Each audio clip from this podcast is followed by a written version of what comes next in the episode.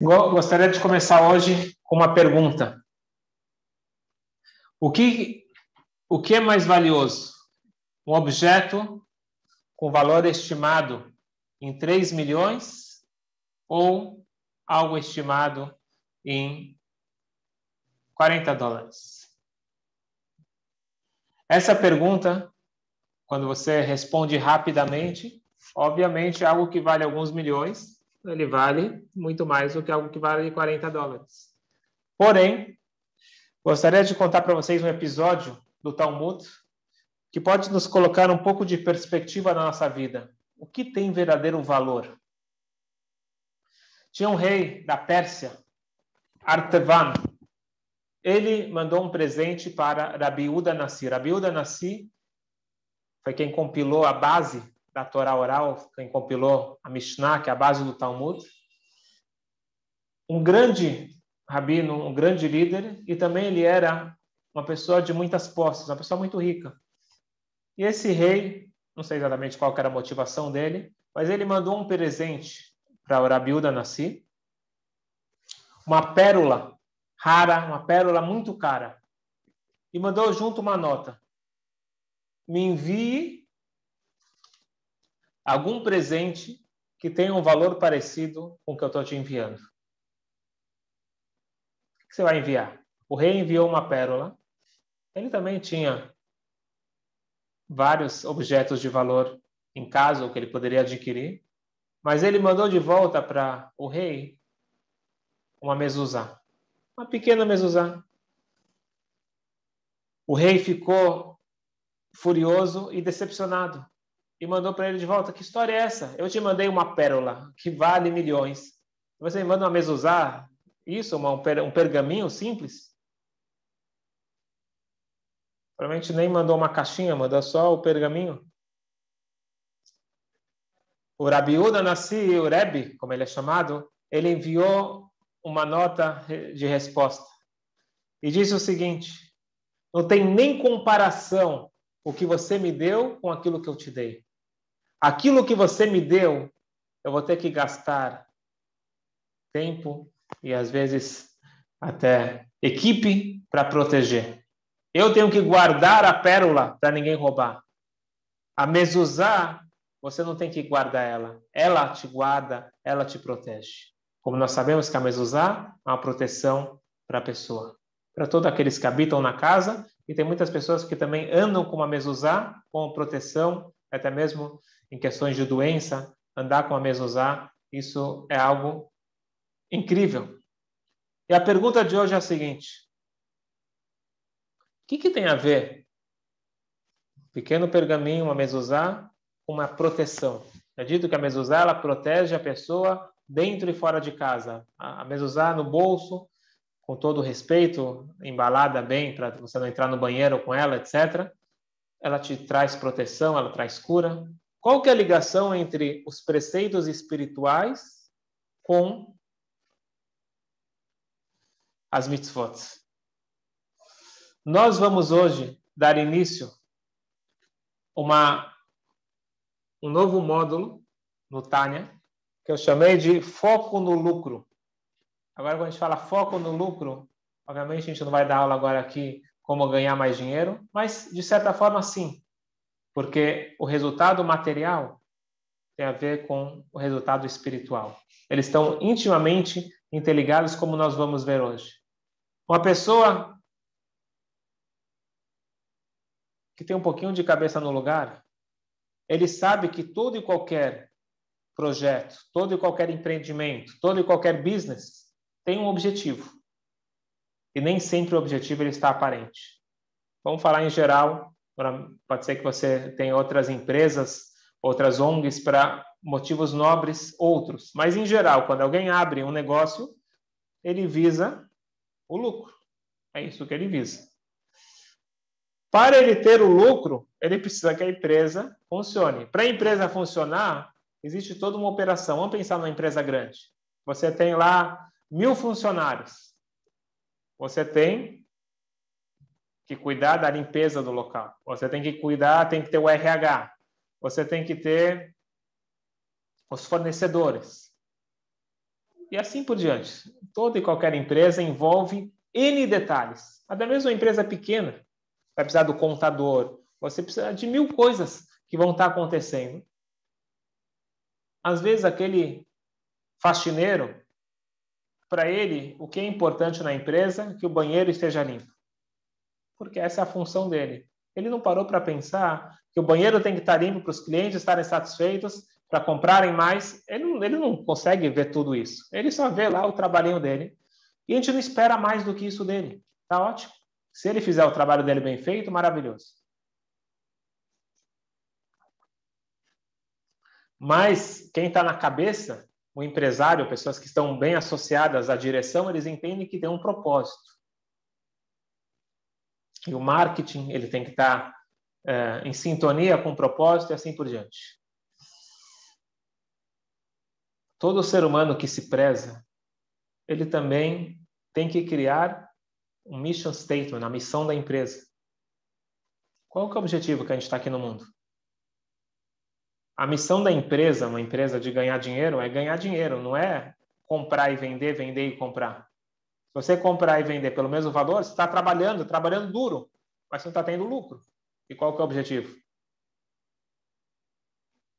Se a gente vem para esse mundo e a gente também não tem um propósito maior, é só sobreviver, visitar o máximo de países e comer as mais variadas iguarias, e aí? que mais? Ganhar dinheiro. E ganhar dinheiro para quê? Ser famoso? Para quê? Então a gente tem que ter um propósito por trás de tudo isso. Isso tem que ser a chave mestra para todos os momentos da minha vida. Esse mundo é uma grande empresa feita pelo melhor dos empreendedores, pelo Criador, o Criador de, do céu, da terra, de todos os seres vivos que não só criou, que continua criando constantemente. E aqui é um business, um business que tem que dar lucro. O lucro não é dinheiro. Deus não precisa de dinheiro. Tem que dar um lucro. Qual que é o lucro? Tem que sair algo melhor de tudo isso. Tem pessoas que vivem igual aquele faxineiro que ele está focado na limpeza do banheiro e não entende que existe todo um pensamento macro. Nós podemos hoje estudando o Tânia, acessar qual que é o pensamento macro. Como que o Criador enxerga o mundo, qual que é o objetivo dele e como nós podemos estar juntinhos com ele no objetivo. Que isso faz bem para a empresa, faz bem para o mundo e faz bem para nós mesmos. Como entender o propósito que está por trás de tudo isso? Diz a Kabbalah, o propósito do mundo é trazer espiritualidade, trazer santidade dentro desse mundo físico. Como? Através das mitzvot, através dos preceitos, dos mandamentos divinos. Cada um tem a sua função. Você tem os preceitos dos homens, tem os preceitos das mulheres, tem os preceitos dos judeus, tem os preceitos dos não-judeus. Você tem as crianças, tem o Cohen, tem o Levi. Você tem inúmeras funções, todos são importantes e cada um tem que fazer a sua função. Se o faxineiro decidir sentar na, na, na cadeira do diretor, e o diretor resolver limpar o banheiro, os dois estão falhando. Porque cada um não tem mais importante menos importante. Porque se parar de ter limpeza na empresa, vai ser um problema sério. Cada um tem a sua função e cada um é super importante na sua função, designada pelo Criador. O problema começa quando a gente começa a inverter papéis. Portanto, se o objetivo do mundo é os preceitos, são as mitzvot, isso explica porque as mitzvot elas trazem não são recompensas, elas trazem a energia divina, trazem o bem-estar para esse mundo. Porque esses são os canais, e esse tá, é, é o objetivo de todo esse empreendimento. E, a, e Deus ele fala: cumpram as mitzvot, cumpram os preceitos com alegria, não com obrigação, com alegria, isso vai trazer todas as brachot. E é importante proteger que todos cumpram as suas mitzvot. É dito, por exemplo, que o templo sagrado de Jerusalém, um local altamente judaico. certo? Mas lá estava trazendo proteção para todo o mundo e para toda a humanidade. Inclusive é dito que se os povos que destruíram o templo soubessem a grandeza do templo e como que isso faz bem para eles, não é algo exclusivo dos judeus, é algo que faz bem para toda a humanidade, para todos os seres vivos, para todo o universo, para todo o planeta. Eles não só que eles não iam destruir o templo, eles iam mandar seus melhores soldados para proteger o templo e mandar presentes. E assim até hoje. Quando cada ser humano, cada um faz a sua mitzvah, a sua parte, e quando que os povos, em vez de perseguir o povo judeu, porque tem qual é o motivo do antissemitismo? É justamente por isso, porque a pessoa não quer assumir a sua responsabilidade, a sua mitzvah, a sua parte de fazer a diferença positiva nesse mundo, e ela se sente culpada. Isso é no inconsciente. Outro dia a gente fala sobre isso. A pessoa prefere denegrir, prefere colocar para baixo quem sim está fazendo a sua função. Então, na realidade, foco no lucro. Foco no lucro divino. Qual é o lucro divino? É as mitzvot. As mitzvot é você estar em sintonia com a missão da empresa.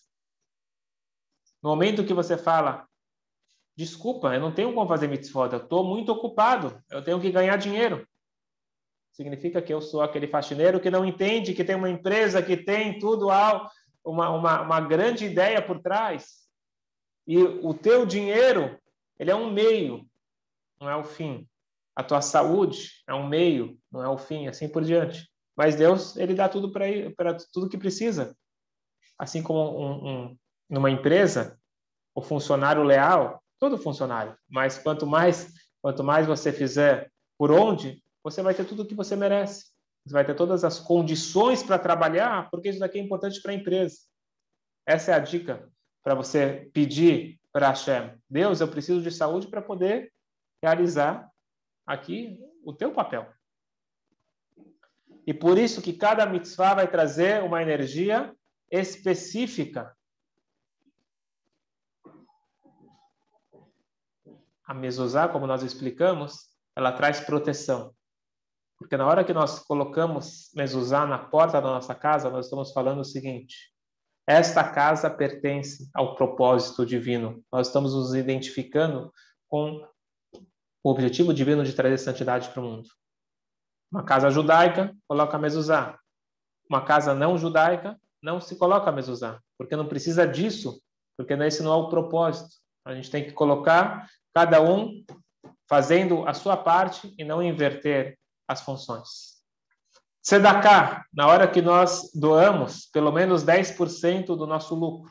Sedaká, o macer, diz a Torá, acerte a ser, tire o dízimo, na verdade tem sido duas vezes, porque o, o ideal é 20%.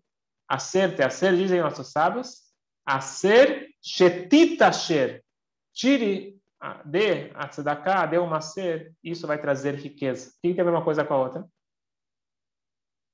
Porque todo o dinheiro que eu ganho, o propósito final é dar a tzedakah.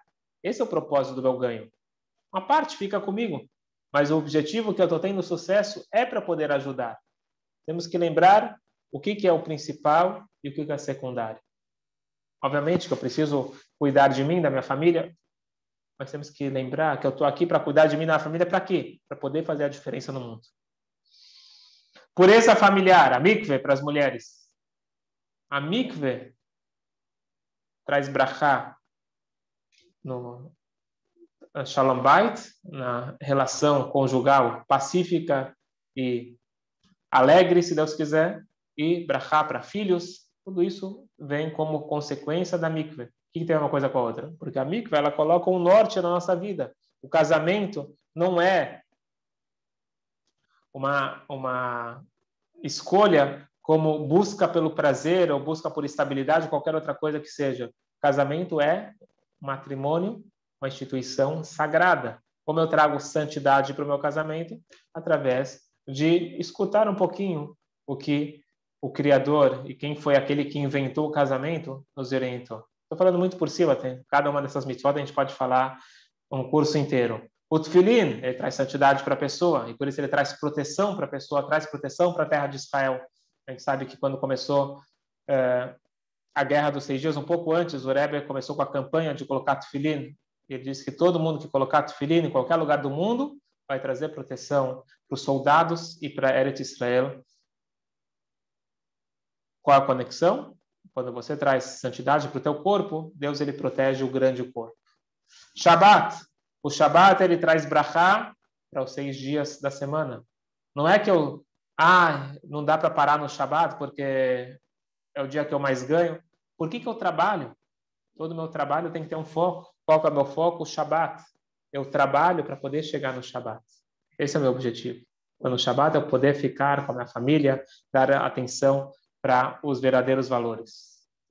Durante a semana eu trabalho e no Shabat eu paro para pensar por que eu trabalho e coloco um foco no, no eixo correto. Portanto, no momento que eu faço as mitzvot, isso traz as brachot para esse mundo físico. Não é uma coisa desconectada, está intimamente ligado, porque ele está de acordo com o propósito. Vamos compartilhar agora a página aqui do Tânia. ואם כל הנסקל אל יובן ויובן היטב, בנושא ביור מה שאמרו בזוהר, דרב ותבריך, כל אחת Baseado em tudo isso, a gente vai conseguir entender com mais é, explicação o que está escrito no Zohar, no livro básico da Kabbalah, que a Torá e Deus é uma coisa só. O Betokrim Pirshuder é Pekodim Remach Evarim Demalko. Nós vamos agora aprender o seguinte: diz tá na, na, na Kabbalah que as 248 mitzvot, elas são os 248 órgãos de Deus. O que, que significa isso? שהמצוות הם פנימיות רצון העליון, וחפצו אמיתי, המלובש בכל עולמות עליונים ותחתונים לחיותם, כי כל חיותם ושפעם תלוי במעשה המצוות של התחתונים, כנודע, ונמצא שמעשה המצוות וקיומם הוא לבוש הפנימי לפנימיות רצון עליון, שמעשה זה נמשך חור וחיות רצון עליון através do עולמות. Falam aqui uma coisa interessante. A mitzvah, ela é chamada de órgão. Por que a mitzvah é chamada de órgão? O que, significa um órgão? Órgão, vamos, vamos tentar explicar em palavras simples. Diz a Kabbalah que a pessoa é movida pela vontade, ratzon. O corpo ele, ele atende à minha vontade. Eu quero mexer meu braço, eu quero pegar, eu quero pegar alguma coisa, então meu, meu braço automaticamente ele vai lá, ele atende à minha vontade. Eu quero ir para algum lugar, meu, minha perna atende, ela vai para aquele lugar e assim por diante. Se o órgão ele não atende, Deus nos livre, tem que chamar a ambulância. Se você tenta mexer teu braço e não consegue, ou qualquer outra parte do teu corpo, e ele não atende, significa que tem um problema. Tanto é que Ever, que é, é Evar, que é órgão em hebraico, é as letras de bari, saudável. Um órgão ele tem que estar em movimento. Deus ele quer certas coisas. E a vontade dele passa por esse veículo. Então a mitzvah é o órgão de Deus, porque a vontade divina ela passa por esse caminho.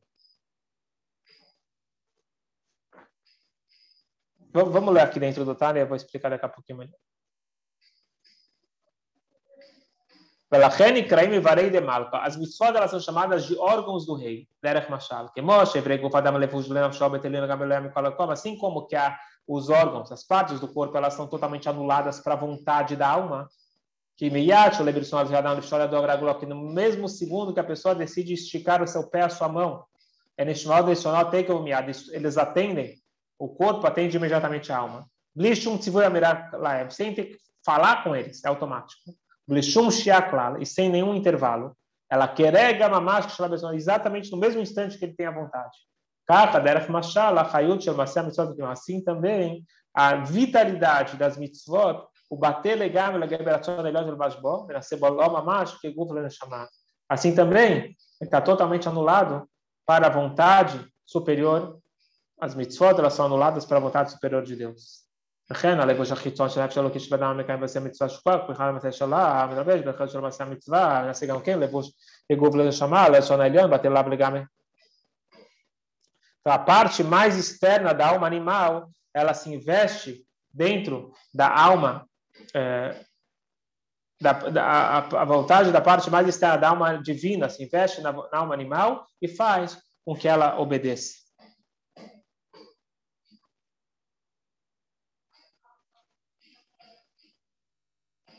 Finalizando com, uma história, tinha um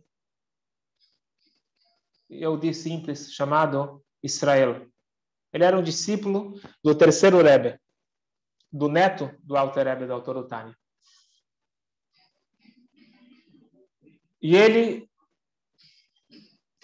não era um grande estudioso, não sabia estudar muita Torá, mas ele ficava lá quietinho escutando as palavras do mestre.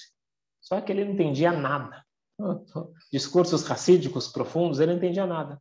Mas ele pescou uma, uma coisa, teve lá um dia que ele pescou uma coisa.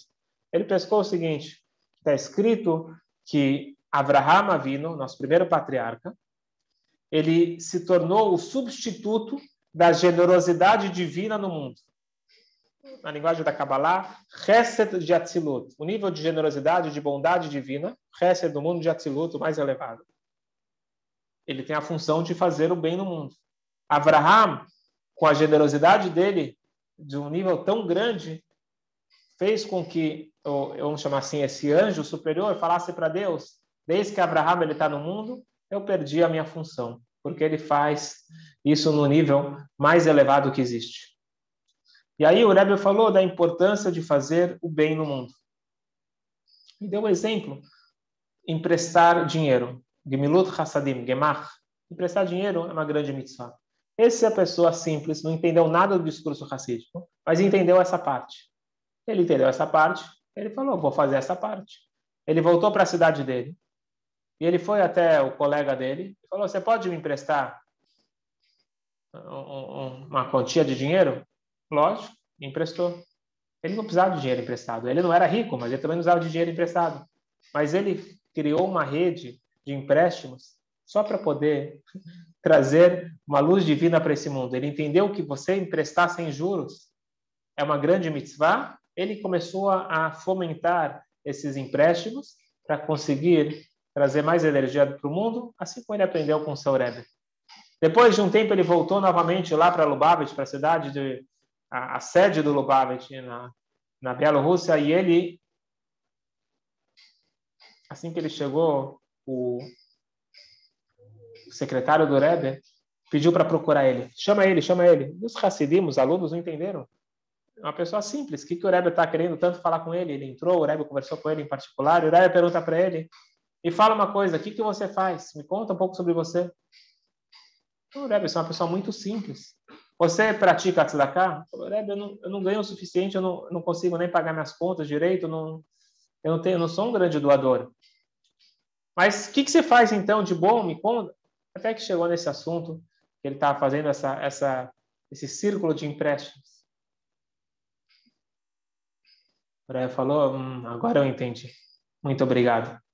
Depois que ele saiu, o filho, que foi o, o futuro quarto Rebbe, perguntou para ele: Papai, o que, que você viu de tão, uh, de tão especial nessa pessoa que você chamou ele?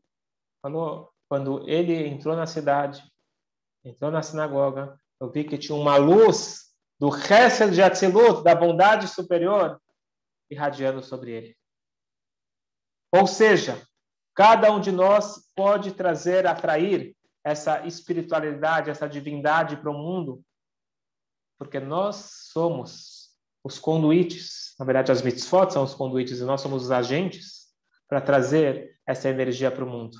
Então, cada mitzvah é um ever, é um órgão, assim como dentro do órgão você tem a energia, então você tem o órgão do olho e você tem o poder da visão, que é da alma, que entra dentro do olho, e assim por diante. Então você tem um órgão que é a mitzvah.